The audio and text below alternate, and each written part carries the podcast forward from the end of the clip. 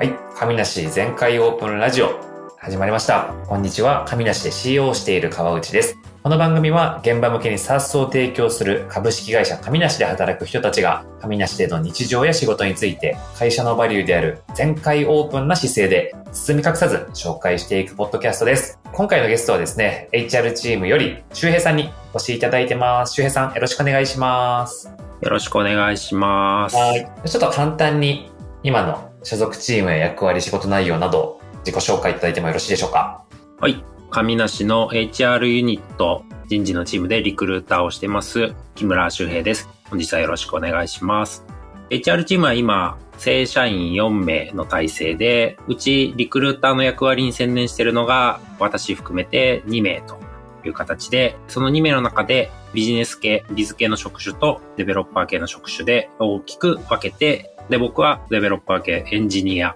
PM、デザイナー、そういった職種の採用担当をしてますというところです。本日よろしくお願いします。お願いします。エンジニア採用のプロフェッショナルということで、本当に周平さんが来てから エンジニア組織もガッと拡大したという功労者でございますので、ぜひそのあたりの話もですね、今日は伺っていきたいなと思っております。周平さん入ってちょうど1年ぐらいですかね。そうですね。去年の5月1日入社、ゴールデンウィーク真っ只中に入社しましたので、ちょうど1年ぐらいですね、この収録日。そうですよね。ねなので、はい鳥さんが入社をしたのが4月だから、ほぼ同じぐらいのタイミングで入ったっていう感じですね。もう入社直後の鳥さんが僕のオファー面談とかに参加されるそんな感じでしたね。え当時、社員数と、あと、エンジニアチームの人数ってどれぐらいでした？社員数で言うと、ちょうど50人ぐらいだったはずなんですよ。僕ぴったり50人目だなと思って切り板でわーいと思ってたんですけど、この間なんかその話したら50人目じゃないっすよって言われて、全然切り板じゃなかったんですけど、切り板じゃなかった。もはや死後ですけど。3、40代しかわからない子供かもしれない。で、エンジニア組織が多分10名いなかったんじゃないかな。5人ちょっとぐらいじゃないですか、もしかすると。5、6人でしたっけ？ちょうどそのタイミングで2名ぐらい、僕の入社直後ぐらいに入ってきたんで、ちょっとわかんなくなってますけど、多分5、6人でしたかね、正社員で言うとね。そこからエンジニア組織も今何名ぐらいですか？今はもう20人弱になりましたね。3、4倍に拡大して、社員数自体も2倍ぐらいになってきているという、まあ1年を過ごしたんだと、周平さんですが、ちょっとプライベートな話も最初にアイスブレイクがあったら聞きたいなと思っていて、休日の過ごし方とか趣味とか、僕は1個すごい思い浮かぶものがあるんですけど、何か言えるものはある？そうですね。なんか僕は結構広く浅いタイプで好きなもの多いんですけど、まあ基本的にはインドア派なんですよね。スポーツとかも好きなんですけどね。その中でも一番好きなのはゲームとサッカー観戦ですかね。特にサッカー観戦は僕鹿島アントラーズサポーターなんで結構熱いんで、ちょっとサッカーの話は SNS 含めてしないようにしてる。まはあ、インドアなんですね。結構周平さん、会社のイベント来ていただくこと多いじゃないですか。で、僕とかだと一緒に海釣り行ったりとか、あとフットサルしたりとかしてた記憶があるんで、めちゃめちゃアウトドアなイメージあったんですけど、意外とい。そうではない。フッカルなんですよ。フッカルなんですね。素晴らしい。年齢が神梨の中では上目なので、みんなに馴染む意味でも、最初は特にフッカルを意識してっていうのはしましたけどね。じゃあちょっと真面目な話に戻って、周平さんはこれまでのキャリアもまたちょっとユニークだと思うんで、簡単に教えてもらえても大丈夫ですか？はい。僕はですね、SNS とかで言われてる言葉で言うと人事ニアなんて言われたりする言葉もあると思いますけど、元エンジニアですね。もともと新卒のタイミングではソフトウェアの自宅開発のちっちゃな会社に就職しまして、その後に今ライフルという社名の会社ですね。ライフルホームズという不動産ポータルサイトを主にやってる会社ですけど、そちらの会社に転職してエンジニア、EM 等を経て辞める4年前ぐらいから人事職にキャリアチェンジして、特にエンジニア採用のリクルーターとしてやってましたっていうところで、去年神梨に転職しました。神梨は3社目という形になりますかね。なのでちょっとエンジニアバックボーンに持ってるリクルーターというところは、まだまだ珍しいというところで、そこら辺の利点を活かしつつというところを僕の特徴としてお仕事してるところかなと思いますね。確かにめっちゃ増えてますよね、最近。エンジニア出身の HR の方。増えてますね。これまでで言うと、エンジニア歴と人事歴で言うと、それぞれ何年ずつですか？エンジニア歴の方が圧倒的に長いですね。僕、専門学校卒なんでもう社会人歴20年になるんですけど、人事歴は5年ぐらいなので、4分の3はエンジニアになりますかね。エンジニアから人事にキャリアをチェンジするって結構勇気がいることだと思うんですよね。もしかすると聞いていただいている方に人事としてのキャリアを考えていらっしゃるエンジニアの方もいるかもしれないなと思って聞くんですけど、なんでそこにキャリアチェンジしようと思ったんですか？結構聞かれるんですけど、僕意外とそこに違和感なかったっていうか、むしろ不安なくというか、エンジニアで過ごすことの方が不安だったんですよね。キャリアチェンジする方が僕にとっては非常にスムーズだったんですけど、っていうのも、まあ背景とかお伝えすると、EM とかの中でお仕事してて、どう見ても僕はエンジニアリングで一生食っていける能力じゃないなっていうのは自分でも分かったんですよ。まあマネジメントとか、プロジェクトマネジメントとかも含めて、だけをやっていく意味ではなんとかなったかもしれないんですけど、僕がじゃあスキルを活かして食っていけるエンジニアかどうかと言われたらもう全く自信はなくて、その点でキャリアに不安を持ってたのは確かなんですね。で、まあ EM のお仕事の中で当然こう採用のお仕事がいくらか比重があって、前職の、まあ、ちょっとした前者的な課題でエンジニア採用難しくなってきたねっていうタイミングがやっぱりありまして、その中で僕がちょっと手を挙げて、人事の本職の方々とプロジェクトチームみたいのを組んで、本格的に改善してったっていう経験があったんですね。その中で、ちょっと本格的にもうちょっとやんないと、改善難しいぞという中で、手を挙げて、本格的に本気でやりますというところで、キャリアチェンジしたっていう経緯が実はあったんですね。エンジニアとして最初採用に関わりながら、そっちにより軸足を移していったって感じだと思うんですけど、採用やってて楽しかったからそっちに行ったんですか？そうですね。楽しかったですし、ちゃんとやればちゃんと成果が出るっていうのと、エンジニアの仕事と違って結構数字で目に見えるっていうか、僕にとっては分かりやすかったんですよね。採用決定でプラス1するじゃないですか。で、そのプラスを積み重ねていって、この数字になったら目標達成っていう、まあ、いわゆるセールスとかに近しい目標に対する価値観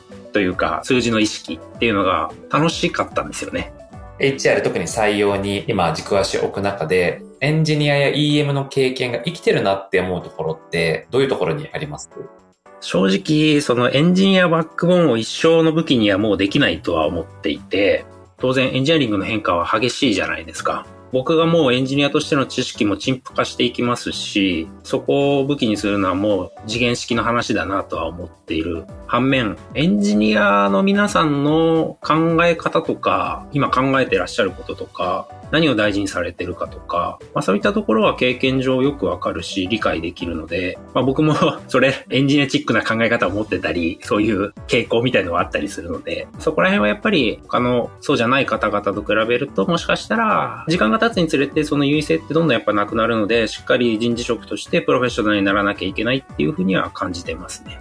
エンジニア採用で入社してくださった方、先行体験がめちゃめちゃ良かったとか、そういうフィードバックすごいもらえますもんね。それは周平さんのスペシャリティなのかなって思って見てます。露骨に喜ぶのが苦手なんでニヤニヤしてでもあれなんですよ。反面、入社に至らなかった方はもう大多数ですけども、やっぱそうじゃなくて、お叱りの言葉いただいたりすることも稀にあるので、やっぱ反省することばっかりなんですけど、たまにそういうふうに褒めていただけると本当に嬉しいですね。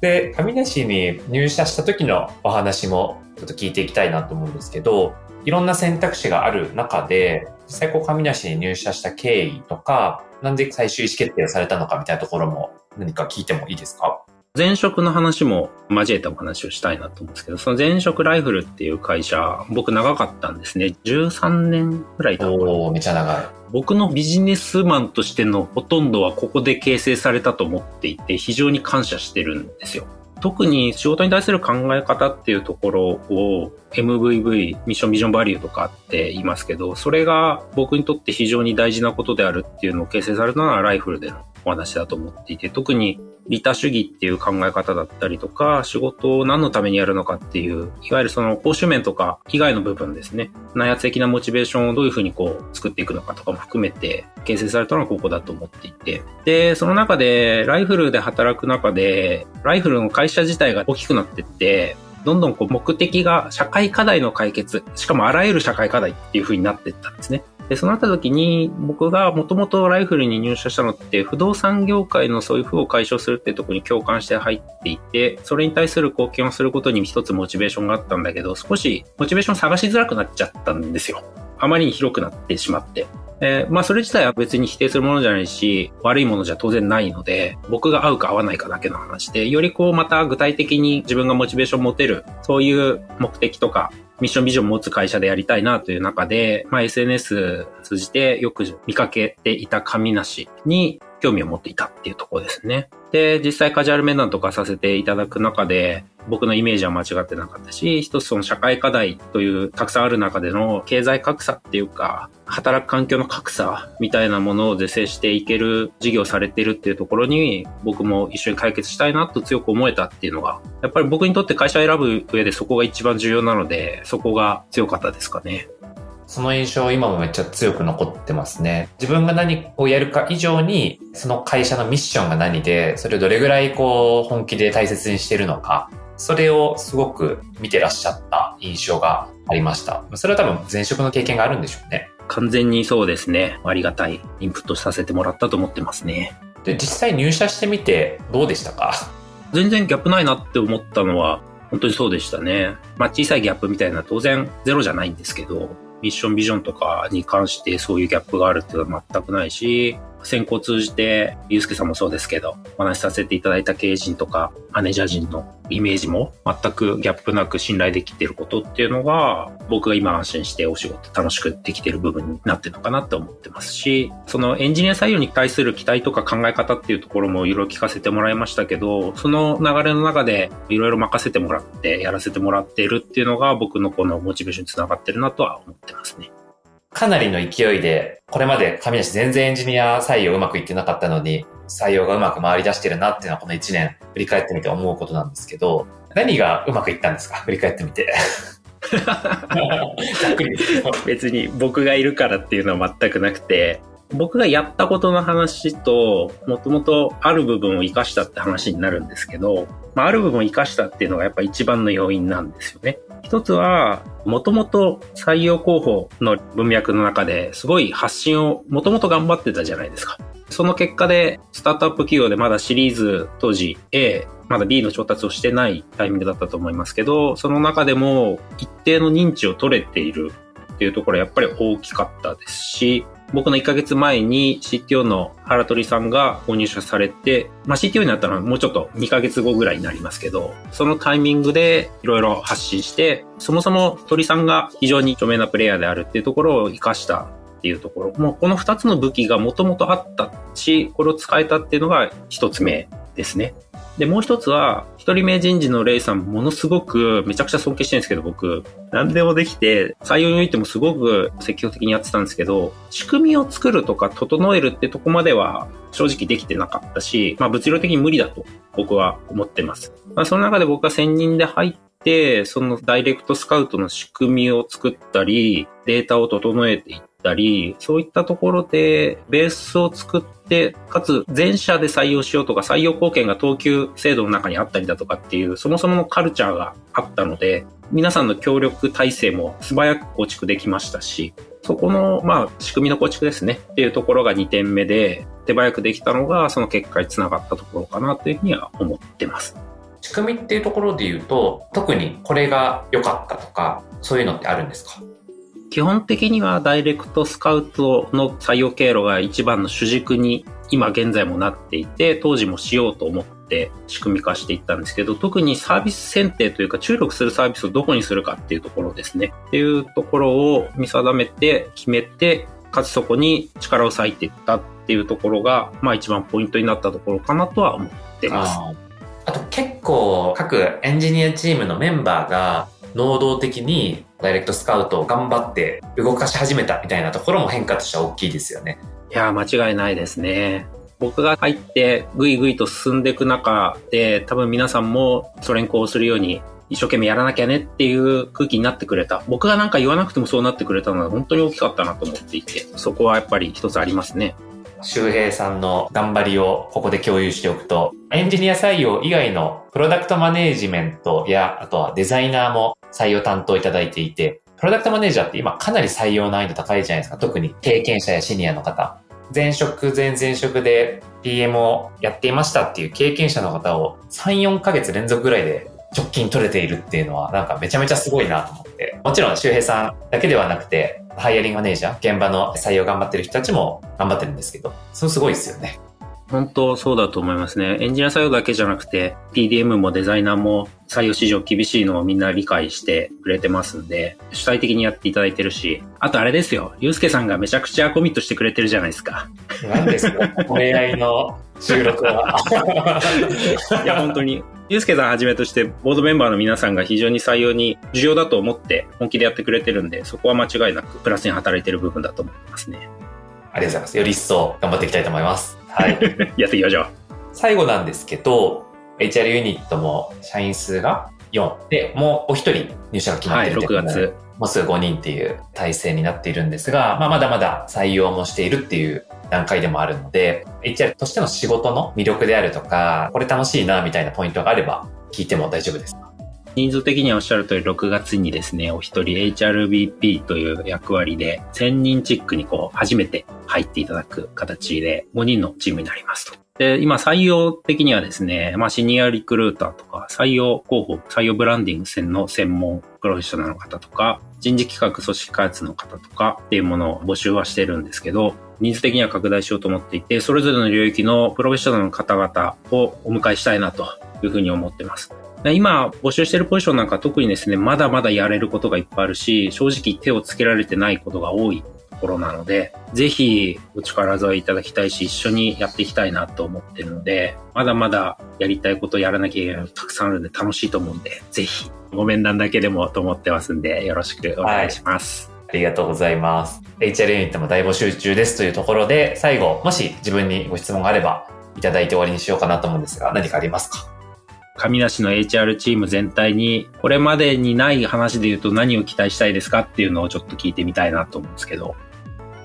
これから組織がガッと増えていきますと、今100人近くなってきてますけど、さらにそれを2倍とかにこの1年で増やしていこうって思う中で、いろんな組織課題が想定されますと。特に直近力入れてるのが、明らかにミドルマネージャーが不足してくるので、そこをどう育てて組織をスケールさせていくか、みたいなところをやっていたりするので、まあ、そういう組織が増える上で、いろんなイシューに対応していくっていうのはもちろんありますと。個別役割の話で言うと、採用広報のポジション、周平さんからも募集してますって話をしていたんですが、これまで割とみんなで分担しながら採用広報を頑張ってきて、おかげさまで採用広報強いね、頑張ってるねって言っていただけることも増えてきたんですが、さらにこれを磨き上げられる人に来ていただきたいなというふうに思っていたりするので、そこのポジションとかはすごく楽しみだなと思ったりしてます。本当そうですね。我流でやってる部分がね、多いんでね、プロのお知恵を借りたいですよね。素材はものすごいいいと思うんですよね。そのみんなすごく発信する文化というか土壌はあったりするし、それによる成功体験はあるので、なんかその素材をうまく料理して、より成果につなげてくださるような方、もし聞いていらっしゃれば、ぜひお待ちしております。ぜひ待ってます。今ね、今周平さんとか各リクルーターの人たちが、まあ、片手間というか掛け持ちでちょいちょいやってもらったりとかそうで、す。あとはまあ経営とかまあ現場のマネジメントが通常業務やりながらちょいちょいちょいってやってたりするんで、ちゃんとそれを推進いただける方がいたらさらに強くなれるんじゃないかなと思ってます。はい。というところで、今日ありがとうはございますお。時間なので収録終わりにしたいと思います。周平さん、ありがとうございました。ありがとうございました。さようなら。